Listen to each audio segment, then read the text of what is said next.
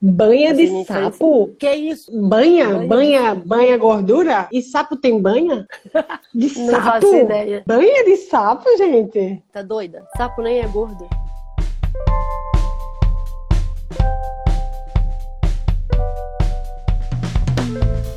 Oi, gente!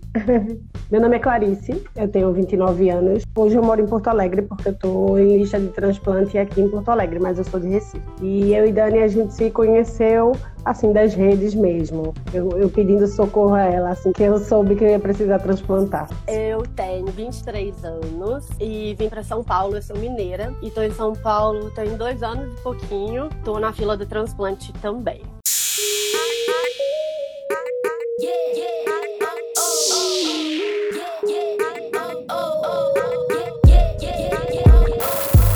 A gente tinha falado nos nossos stories que hoje a gente iria falar sobre algumas inseguranças, né, que quem tem fibrose cística tem, né, e eu gostaria de lembrar que a gente sempre está focando na, nas nossas experiências, tá? Nós não somos médicos e no, a nossa realidade é uma e cada paciente tem sua particularidade, né? É, a fibrose cística, como vocês sabem, né, e para os que não sabem, é uma doença que tem é, mais de duas mil mutações. Então, ela ocorre de diferentes formas em diferentes pessoas. Então, não adianta é, se basear pelas nossas experiências, tá?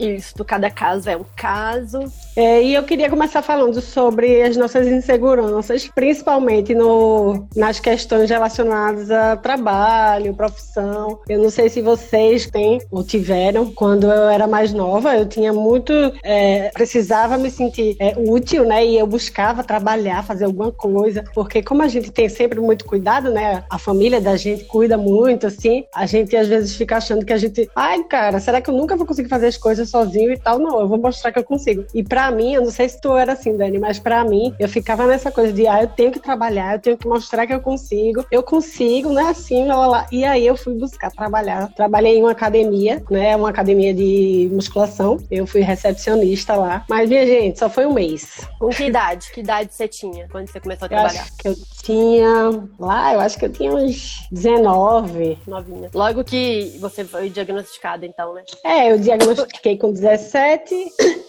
Com 19 eu já tava, não, não é assim não, que minha vida não vai parar, não sei o quê. E aí fui atrás, comecei a trabalhar, é, mas é, foi bem difícil pra mim, né? Porque eu queria muito aquilo, só que na academia que eu fui trabalhar, na recepção tinha um ar-condicionado bem em frente, onde eu ficava, meu amigo, era gelo.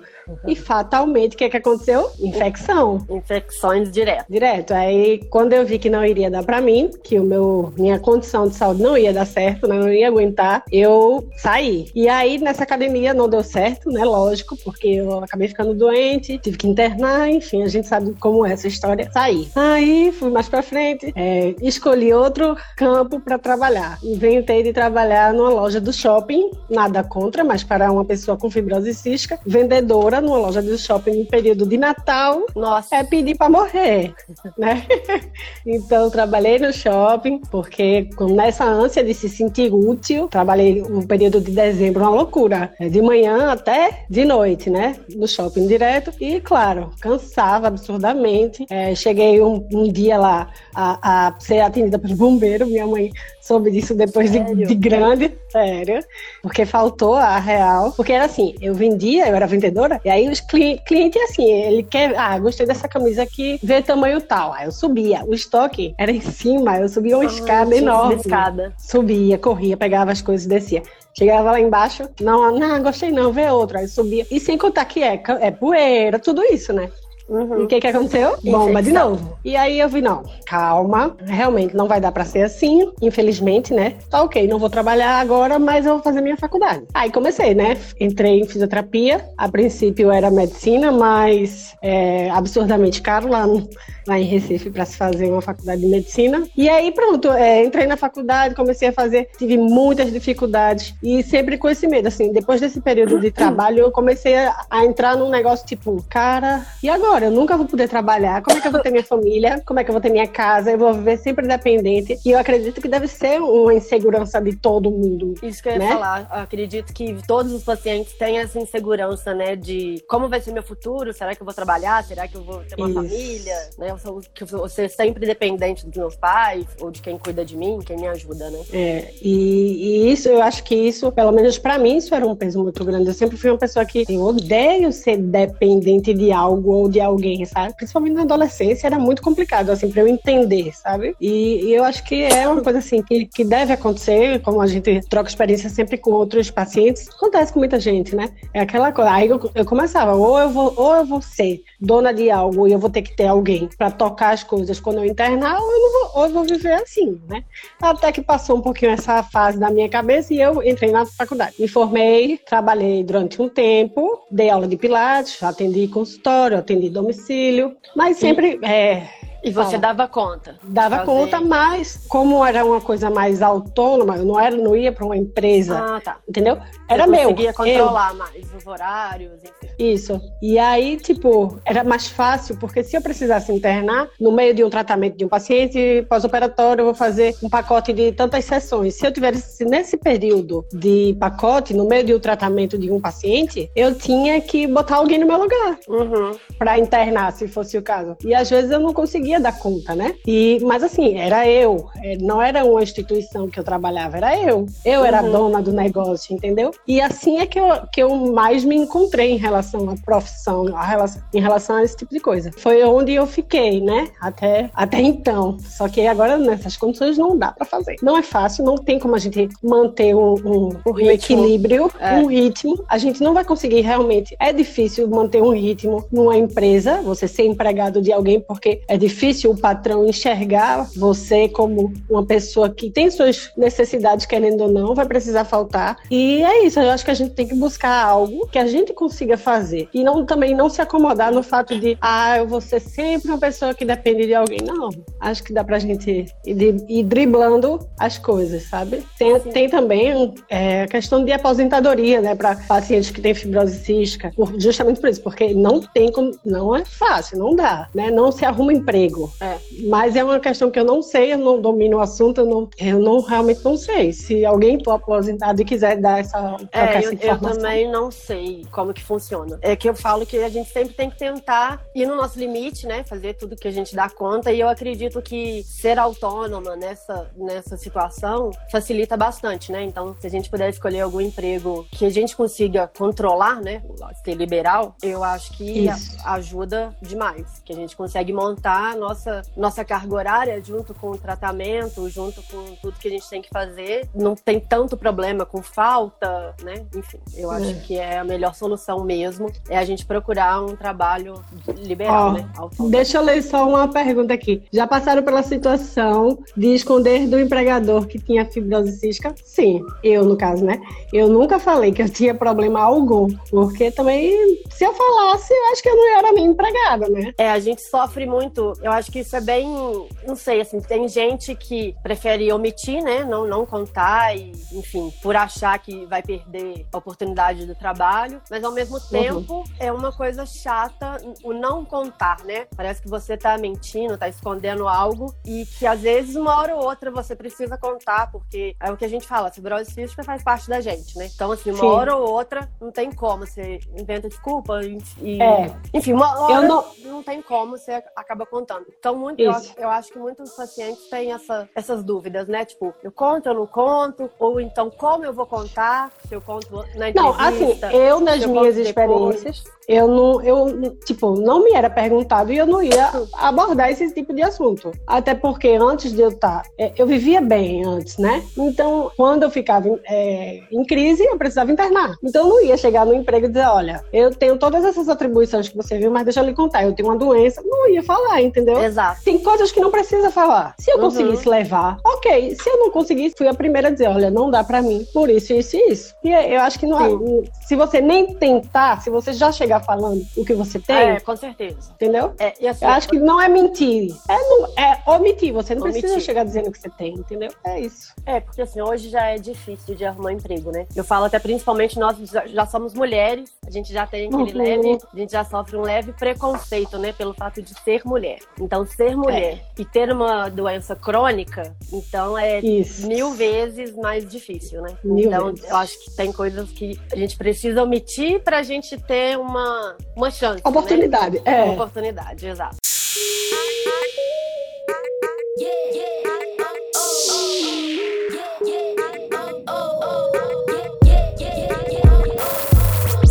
Me fala como foi na época da tua fa- faculdade, Então. e como foi que tu. O que, que tu pensava? Eu não sabia também o que, que eu ia fazer da vida, de profissão, até que eu passei em odonto. E aí, como meu pai é dentista, eu falei, hum, vou tentar, né? Vamos ver o que, que vai dar. E aí eu entrei, eu fiz dois anos do curso. E assim, é, eu acho que só fazer um parêntese aqui. é, eu fui diagnosticada muito cedo, né? Então o fato de eu crescer com a doença e ela não ter se manifestado muito ainda, me fez com que eu crescesse assim, normal, sabe? Meus pais me, me educaram, me. Assim, normal. Fui à escola, nunca, deixa, nunca deixei de fazer nada. Eu até brincava, eu falo que os meus amiguinhos na escola tinham horário, tinham que tomar remédio e eu mesma não tinha. Assim, tão, Uhum. Eles colocavam os horários, coisas tão. Todos é, os horários que ficava em casa programadas pra já. ficar uma coisa natural, né? Pra eu não sofrer com Uhum. isso, que eu acabava falando, gente, mas todo mundo toma remédio na escola e eu não tomo.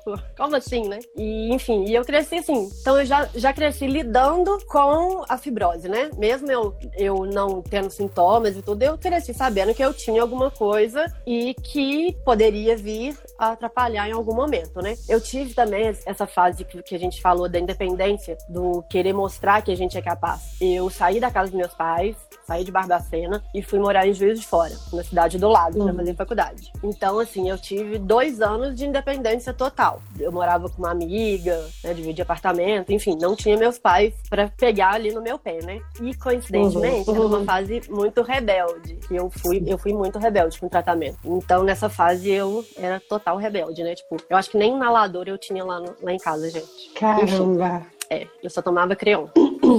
Mas isso não. Não vem ao Papo pra caso outro agora. dia. É, enfim.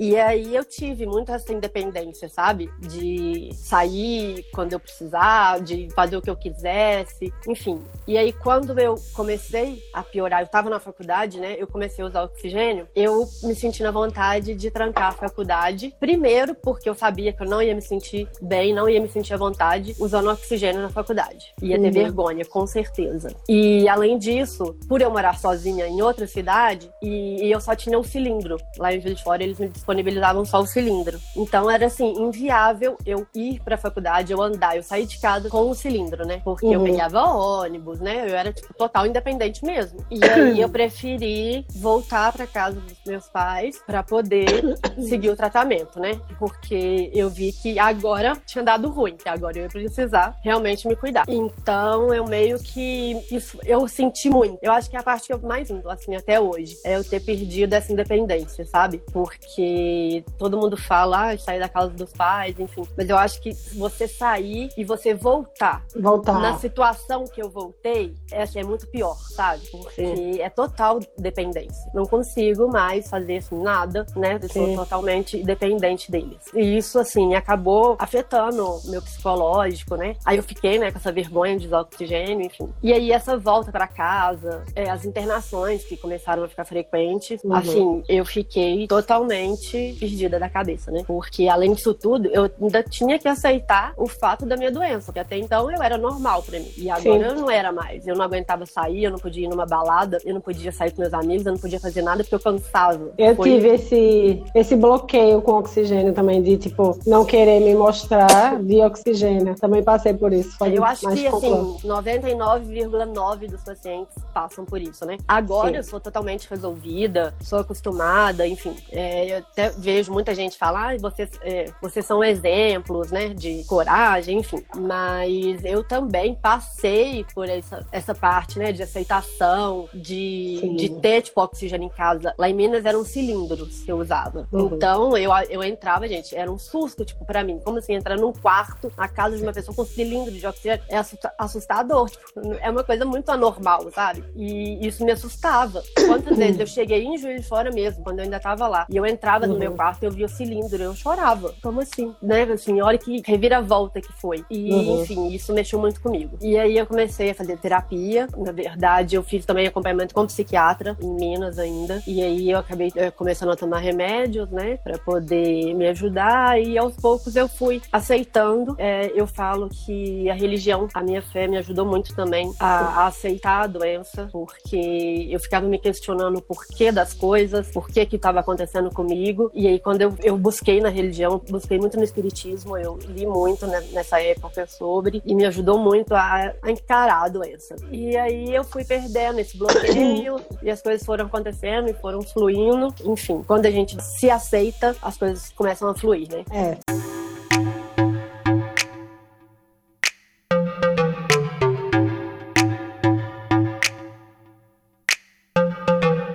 sobre essa questão do oxigênio e da aceitação, quem me segue e já sabe dessa história vai lembrar do que eu disse. Eu, para eu me adaptar, para eu me aceitar com oxigênio, também foi muito difícil. Porque depois que eu tive Davi, que eu comecei a usar oxigênio, foi tudo novo. Então, o que? Há mais ou menos dois anos atrás, né? Davi vai fazer dois anos em agosto, foi que eu passei a usar oxigênio. E eu também não queria botar cara na rua. Porque até, até antes de Davi, todo mundo me conhecia e eu era uma pessoa super independente, assim, tipo, fazia tudo, saía para todo canto, fazia tudo, tudo, tudo, tudo. E aí, depois que eu tive Davi, eu fiquei no oxigênio, não queria ver ninguém. Poucos os amigos que eu chamei e, e enfim, levei na minha casa para ver meu filho, porque eu não queria que outras pessoas fossem visitar para conhecer meu filho, ou enfim, porque eu estava com oxigênio. E o que me ajudou muito é, não adiantava meu pai, minha mãe, meu marido, quem fosse, a minha família dizer para mim, não, Sim. Clara, tá tudo bem. Não adiantava. Até que minhas amigas, eu estava já com, já tava para vir para aqui, para Porto Alegre, e aí um grupo de amigas, não vamos fazer a despedida, a gente vai sair, a gente vai num barzinho. Para eu aceitar ir num barzinho, foi bem complicado, pela questão da, da gente não conseguir se aceitar com esse novo, essa nova peça da roupa, de roupa, né? Vamos dizer assim. Conseguiram, é, me convenceram. Eu fui morrendo de vergonha.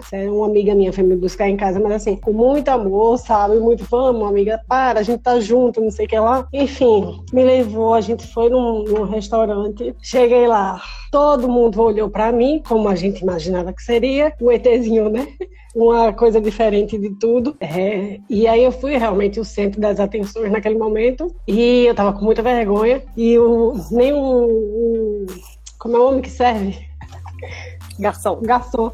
Nem o garçom queria, tipo, tava nem aí para ajudar, mas assim, sempre aparece alguém, pessoas boas, né? A gente tem que sempre pensar assim, que tem sempre as pessoas ruins que te olham, que te julgam, que ficam. Não é nem que te olham, que te julgam, mas é a curiosidade, né? Sim. Não, é não, você falei, não vê é. em toda esquina uma pessoa com oxigênio, é uma coisa diferente, né? E pra gente entender isso, no momento que a gente tá passando pelo processo de, de aceitação, é muito difícil. Então eu ficava meio assim, e, e assim, existem pessoas que vão te olhar por pura curiosidade, por você estar tá sendo uma coisa nova ali. Existem pessoas que vão te olhar e vão, te, vão cutucar a pessoa que esse para mim é o pior. E vão ter as pessoas boas que existem para nos ajudar ali. É, e, que, tem que também gra... as pessoas que olham com dó, que eu acho que é o pior também. O Nossa, pior, eu é. sinto muito nervoso. Tipo, ai, coitadinha. Oi, amor, tudo bom? É, terrível. E aí, é, eu tive nessa, nesse bar, em, é, é um bar em Boa Viagem, que era onde eu morava, é bem frequentado. Foi lá, galera jovem, jovem dos 25 a 40, vamos dizer assim. E aí tiveram duas pessoas que não me conheciam. Uma saiu do fundo do bar e foi falar comigo, muito gentil, falando: Olha, é, tudo bom? Meu nome é Fulana de Tal. Eu tenho uma amiga que participa de um grupo.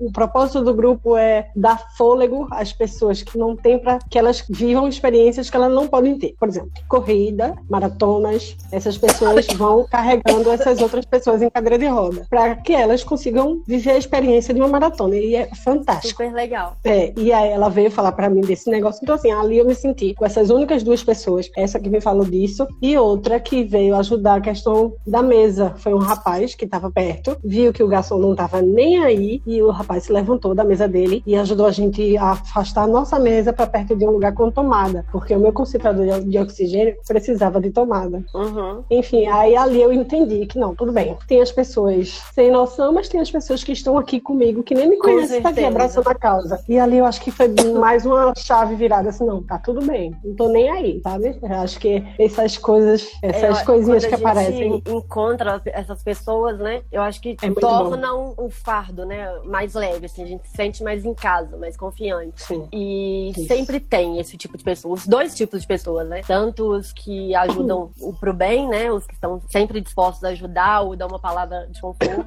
Mas, infelizmente, todo lugar tem os chatos também. E, é. e a gente tem que saber encarar isso. Porque no início, assim, é, depois que a gente aceita, a gente precisa entender que eles é uma coisa anormal. De, tipo, realmente, que, que ninguém está acostumado com isso. Então, da mesma forma que foi diferente pra gente começar a usar, é diferente as pessoas saírem na rua e encontrar com a gente, né? Sim. Então, uhum. bate uma curiosidade. Enfim, a gente tem que colocar também no lugar deles, né? Tipo, sim, realmente, sim. É, é uma coisa diferente. Então, é. sempre pensar que as pessoas vão julgar mesmo e que a gente não pode ficar dando importância para isso, porque senão a gente não vai deixar sair de casa mesmo. Porque é. gente chata tem em todo lugar. É, amiga, deixa eu te perguntar. Quando tu era acompanhada pelo psiquiatra, é, tu passou a tomar algumas medicações e aí. Eu comecei a tomar tu... uma, uma medicação. Estalopram. Ah, comecei com estalopram. Como é? Tipo, era pra ficar mais calma? Como... Ou era então, ansiedade? Eu, é, eu já. É um ansiolítico, né? Eu já sou muito ansiosa desde sempre. Hum, então, ele. Então ele começou com umas gotinhas e aí à medida que a, a minha vida foi virando mais ainda de cabeça para baixo, né, foi aumentando, foi aumentando. E agora eu passo aqui no, no HC, né, no IPQ, que é o Instituto de Psiquiatria do Hospital das Clínicas. E agora eu tomo dois remédios que assim me ajuda muito, muito, muito, muito, muito, porque a minha ansiedade assim junta a ansiedade, né, e com a ansiedade que eu já tinha mais a ansiedade desse futuro, né, do TX, de tudo. Sim de querer as coisas agora. E o remédio me ajuda bastante com isso. A controlar, a saber, a entender que é uma coisa de cada vez. Enfim. Sim. E só para concluir esse negócio que a gente tá falando de inseguranças na vida profissional, muita gente também, que a gente falou de emprego, de qual área escolher. E assim, é, alguns médicos sempre falam, né, pra gente tentar não escolher a área da saúde, porque é mais arriscado, né? Enfim, ainda mais que você é fisioterapeuta, então com certeza tem médico que fala, ah, área da saúde, enfim. E quando eu entrei na fila da TX, eh, os médicos me pediram, eles, olha, tenta não voltar pro odonto, não fazer com medicina, evitar a área da saúde e também a área de veterinária. Então, assim, é uma coisa que eu, eu nunca tive vontade, mas que eu teria que readaptar se eu tivesse, uhum. né, se eu quisesse fazer algum curso da área Sim. da saúde. Como eu fazia odonto, eu falo que, assim, Deus colocou tudo na hora certa, porque hoje eu não sofro de ter que não poder de não continuar o dom. Eu não estava gostando, ainda não tinha me encontrado no curso. Então, assim, eu não vou sofrer pelo fato de não poder continuar. E agora eu posso escolher uma outra área, enfim, só queria concluir isso, porque eles não gostam que a gente vá para a área da saúde depois de transplantar, por causa da imunidade, né, que é muito baixa. Sim.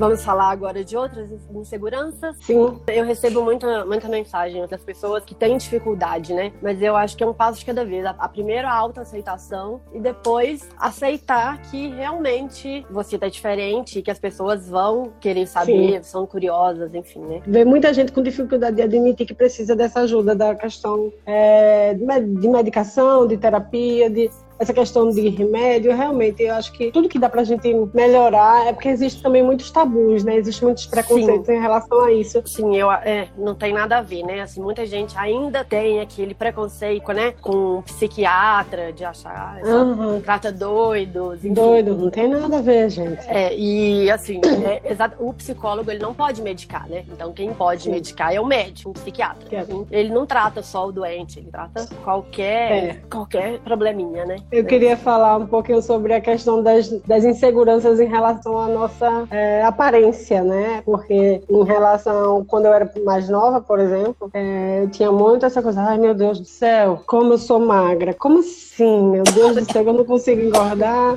E tem muito essa questão da insegurança em relação a isso, aí, em relação ao corpo, por ser um pouco mais magro. Eu não sei se todas as pessoas de fibrose cística têm essa dificuldade, eu acredito que sim, porque é uma coisa bem característica. Se não for todo mundo, a grande maioria tem esse problema. É, o problema com peso, eu acho que é um dos principais, né? Peso, a tosse também, eu acho que incomoda. É, a questão das unhas, cara, isso daqui, as minhas unhas, hoje eu mostro, tá? Nossa, eu não Mas posso era... mostrar porque tá tudo descascando. As minhas unhas, eu tinha, eu tinha uma insegurança com essas unhas que é, não é brincadeira. Eu tinha vergonha. Eu tenho vergonha, eu não gosto. Primeiro que eu sentava em algum lugar para conversar com alguém, a primeira coisa que eu fazia era esconder a mão, esconder a unha. Eu tinha muito essa insegurança, sabe? E antes é, eu fazia unha de é, fibra de vidro. Aí o que, é que eu fazia? Eu pedia pra a manicure ela fazer a unha deixando o máximo reta possível. Gente, eu tinha um complexo com essa unha, que não é brincadeira. Eu é, não. Tem não vou mentir aquela... que eu não gosto. Eu odeio essa unha.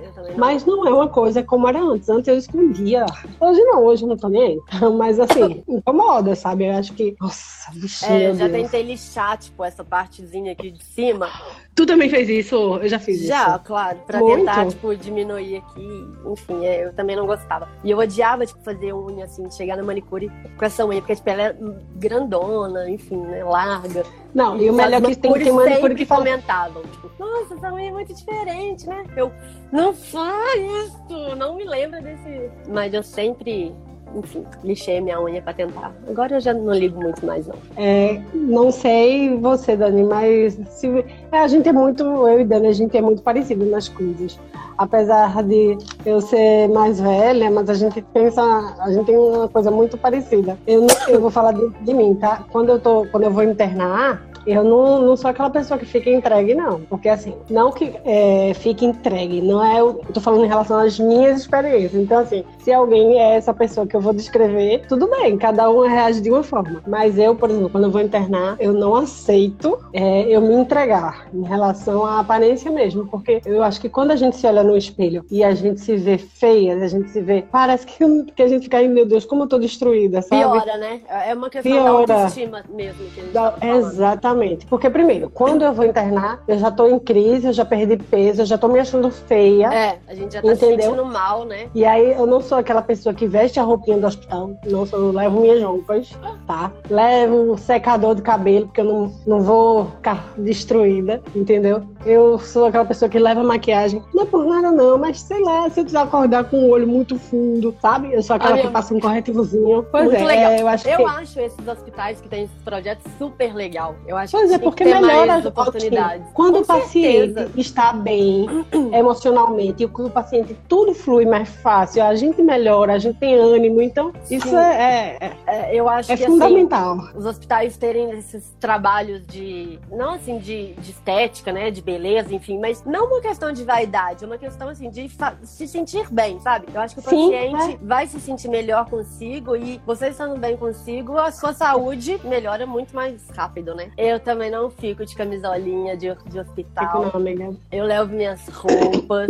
Ó, oh, maquiagem eu levo toda vez, mas eu não uso. Não sei como. Eu uso, às vezes eu uso. Eu fico com tanta preguiça. Não que... aquela maquiagem, mas um corretivozinho. Nossa, eu não consigo. Eu não... Ou eu esqueço, ou tipo, eu, ah, não, preguiça, porque depois tem que lavar o rosto, tem que tirar. Eu morro de preguiça. Já sofro essa preguiça assim, eu maqueio quando precisa, precisa, precisa mesmo. Então, mas minha mãe faz a sobrancelha, inclusive, mãe, tô precisando fazer urgente, chega logo. Tô até com vergonha já. Mas ia eu... ser muito legal essas coisas no hospital mesmo. Eu não. Mas assim, eu não sou a pessoa que fica emperiquetada no hospital, não não, tá? No, roupa não, de festa, não. Dentro, roupa normal de casa. É, é. Eu levo roupa de ginástica, que eu acho super confortável. Até porque aquelas roupas não me servem, né? Que, tipo, dá umas 200 voltas.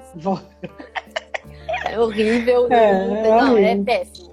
Esquenta a gente fica parecendo um saco de batata. Eu morro de calor, então eu sempre levo um short de ginástica e umas camisetinhas. É, eu também. Mas é ótimo. Aí eu fico desfilando looks. Ah, na, nas minhas últimas internações eu tava fazendo no, nos stories o look do hospital. Foi bem legal. Sério, eu nem vi. Sério. Levava vários pijamas e cada dia eu fazia um look. Recebi, recebi mimos da Petit Jolie, que eu gravei lá no hospital também. Foi super legal. Mas é bom que ajuda a gente a passar o tempo também, né? Sim, ajuda e... muito. E a gente a melhorar, né? A questão da autoestima ajuda a gente a tudo. Sim. É, a gente tava Uma falando de ansiedade, ah, a gente tava falando de ansiedade, aí eu lembrei o quanto eu fiquei insegura quando eu tava grávida em relação ao parto. Eu fiquei muito insegura, porque a, a gente, né?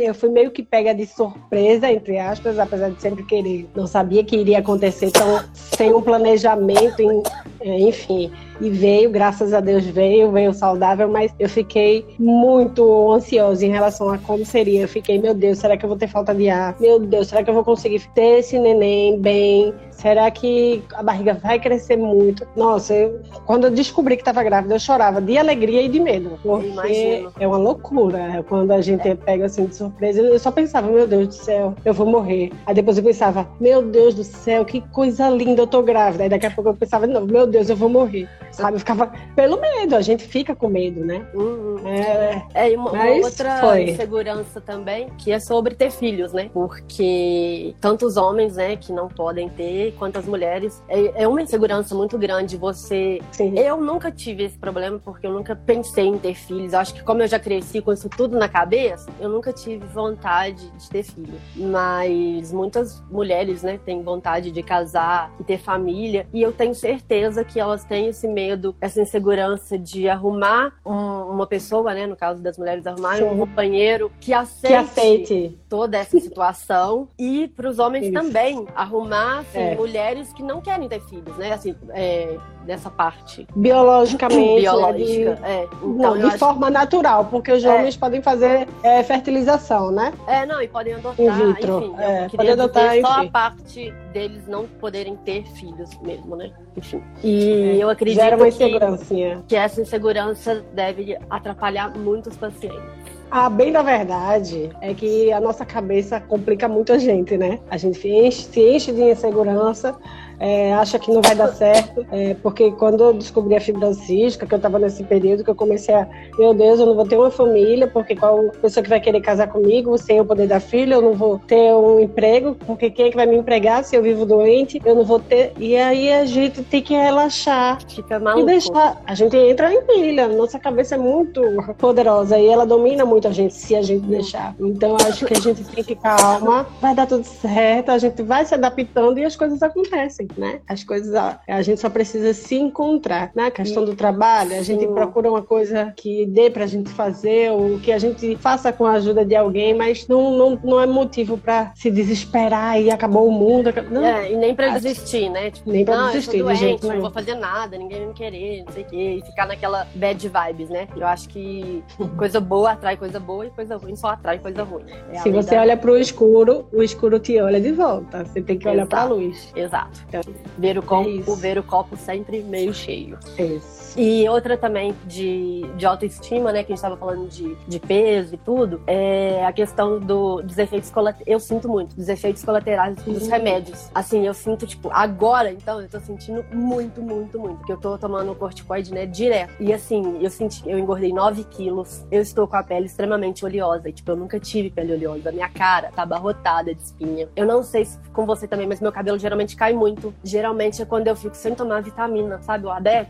Uhum. Meu cabelo cai demais. Eu sempre tenho massagens meu cabelo cai muito. Inchaço, eu tô, tô ficando muito inchada. Além, né, nas internações também eu costumo ficar bem inchada. Então, é, e a gente aprender a lidar com isso, claro que é uma, assim, todo mundo, ai, Dani, mas isso é o de menos, não sei o quê, você tem que reclamar que você tá tratando. Sim, claro, com certeza. Mas é uma coisa que assusta, sabe? Igual, eu assustei muito quando eu me vi agora, tipo, com 9 quilos a mais, sabe? É uma coisa assim, bizarra, que eu nunca imaginaria. Eu sempre fui muito magra. Então, quando eu vi que, que meu corpo foi mudando, eu fiquei, gente, o que, que, que tá acontecendo? Calma. E os médicos falam isso, né? No pós-TX, que todo mundo Sim. sai inchado, sai com as bochechas desse tamanho.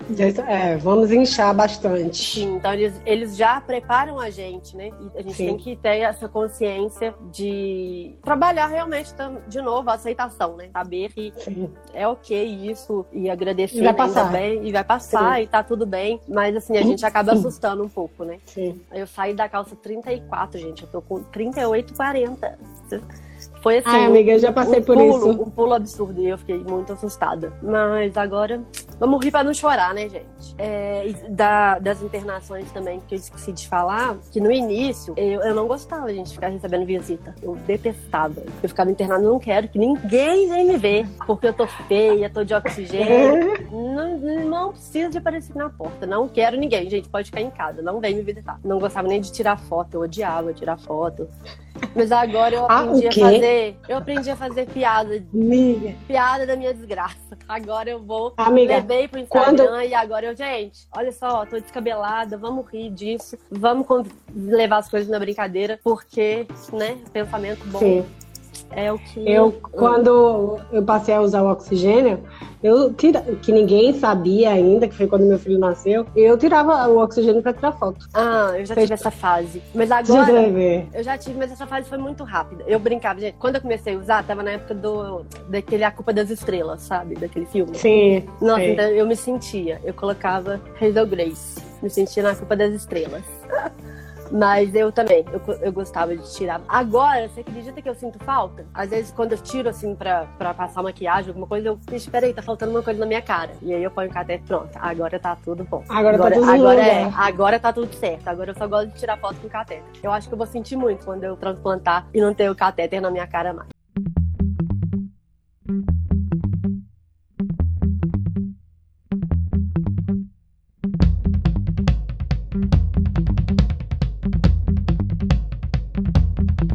Falando dessas questões de insegurança e do que incomoda na fibrose cística, né? Eu botei hoje no meu meus stories, e, minha gente, a quantidade de gente falando tosse, a tosse que vem inesperada, a tosse que é produtiva, a to... Ai, a gente, tosse é um saco, geral, é um a tosse é, eu acho que é o que mais incomoda na gente. É o que também deixa a gente insegura em algum momento, porque eu não consigo dizer pra vocês hoje uma situação em que eu fiquei insegura especificamente, mas tipo, primeiro dia de aula, puta merda, não conheço ninguém. Vou Exato. começar a tossir, vou começar a dizer que eu tô doente, ai meu Deus do céu, que saco. É sempre assim. Primeiro dia no emprego, Jesus, segura a minha tosse.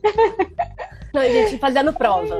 Aquele silêncio. Eu, Silêncio. eu ficava vermelha, assim, eu segurava tanto, tanto, tanto, tossir. Mas aí depois não, não tinha jeito, né? Não aguentava. Aí parecia que eu ia explodir. E aí eu começava a tossir, tossir. Aí sempre tinha um, né? Tipo, nossa, tá gripada, nossa, não sei o que, tá com tuberculose, nossa, tá com não sei o que, nossa, não sei o Ai, terrível. Feita. Não, mas é o pior, é tipo, você tá no silêncio, tipo, cinema, sei lá. E sempre dá Cinema. crise de tosse. Sempre dá. Tipo, em casa você fica o dia inteiro sem tossir. Mas você sai, você vai pra aula, aí começa a tosse. É É. péssimo. É terrível. Para as meninas solteiras, vai sair com o paquerinha a primeira vez.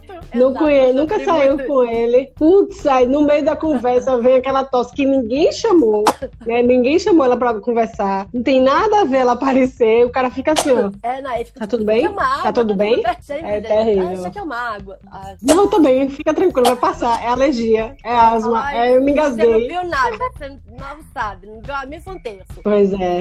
Eu também já tive esse, esse problema de tosse. Pô, a gente vai tossindo, vai segurando e vai se focando, engasgando. Aí gente desespera. É horrível mesmo. Não, e, e- e eu não sei você, mas quando eu ria muito, eu também tossia. Putz, Sim, morgava sim, brincadeira. Cara, Já a piada já tinha morgado, já tinha parado. Ninguém tava rindo mais, eu tava Você lá tava morrendo lá. Mas sabe que isso agora é uma ótima? Outro dia, eu tava fazendo físio, físio aqui em casa. E meu irmão tava aqui. E a gente tava fazendo físio e, tipo, não saía essa secreção. A gente fazia todas as manobras e não saía. Aí meu irmão chegou no meu quarto e contou. Eu não lembro, ele contou alguma coisa, tipo, que eu morri de rir. Mas eu ria tanto, tanto, tanto. Depois começou uma sequência de tosse. Limpou o meu pulmão. Vocês não têm noção do tanto de secreção. E foi, tipo, a valeu o dia. Eita. Aí agora a gente sempre fala, ai, vamos chamar o Arthur aqui pra ele falar alguma coisa pra você tossir. Porque sempre que eu rio demais, eu tuço demais e sai muita secreção. É ótimo. Uma ótima manobra de fisioterapia. É engraçado essas coisas que, que acontecem com a gente. Tem, tem vários casos, né?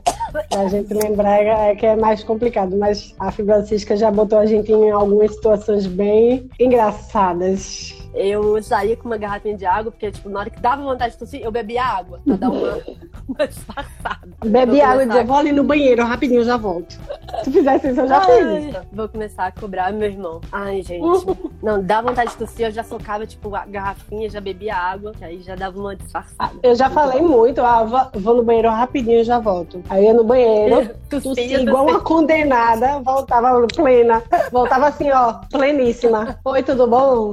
E tava tudo Ai, certo. também já aconteceu. Aff, que horror. Já aconteceu também, tipo, eu tava na, em aula particular, aula de sei lá de quê. E aí a professora, tipo, eu tossindo, tossindo, tossindo. Aí a professora ficava assim, ah, isso aqui é uma pastilha. Ah, isso aqui é um chazinho. Ah, eu conheço um, um chá de não sei o que, de não sei o que, que é ótimo pra tosse. E que não sei o que. Nada melhora. Meu problema não melhora com chá, não melhora com nada. Mas sempre tem aquela pessoa que tem um chá, que tem uma, uma simpatia, uma reza, qualquer coisa pra parar a tosse. Nossa, eu já Sempre ouvi, tem. já ouvi muito caso. Tem muitos xaropes que a galera indica. Xarope de. Não, de Não, tudo, tem chá. gente. Tudo. chá de cebola. Mel. Não, gente, né, é, beterraba com açúcar. Nossa, mil coisas. Lambedor, lambedor. Em, em O que, que é lambedor? Nordeste é lambedor. Que é É, é xarope, eu acho. É, é coisa feita caseira, lambedor. Nunca ouvi falar nisso, filha. É coisa do Nordeste. Ai, tá bom. Lambedor, Não, gente. Já disseram pra mim da sapo. Que isso? banha, Banha. banha, banha gordura? E sapo tem banha? De Não sapo? faço ideia. Banha de sapo, gente? Não, deve ser alguma coisa Não, que tem esse nome. ela escreveu certo mesmo, Não, deve ser banha? alguma coisa que tem esse nome, tá doida? Sapo nem é gordo. Banha de sapo foi ótima. Será? Ah, mas tem muitas dessas coisas, né? Não, cada, cada cantinho do Brasil deve ter um. Vamos chamar essa menina aqui. Nossa, eu prefiro tossir na sala de aula o dia inteiro. É, mas às vezes o mel acalma bastante minha tosse. Eu tomo um melzinho. Gente, é muita coisa que o povo inventa. Muita.